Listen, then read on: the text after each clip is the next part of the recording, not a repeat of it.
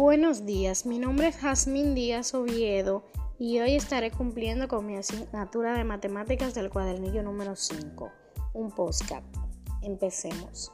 Una señora necesita una cafetera. La señora decide ir al supermercado Bravo. Al llegar al supermercado, el vendedor le dice que las cafeteras son a 10 mil pesos con un 10% de descuento. La señora no sabe cuánto es un 10% de descuento, así que hoy nosotros las vamos a ayudar. Primero hay que multiplicar el 10% por 100 y eso nos va a dar 0.1. Luego nuestro 0.1 lo vamos a multiplicar por los 10 mil pesos que cuesta la cafetera y eso nos da 9 mil pesos.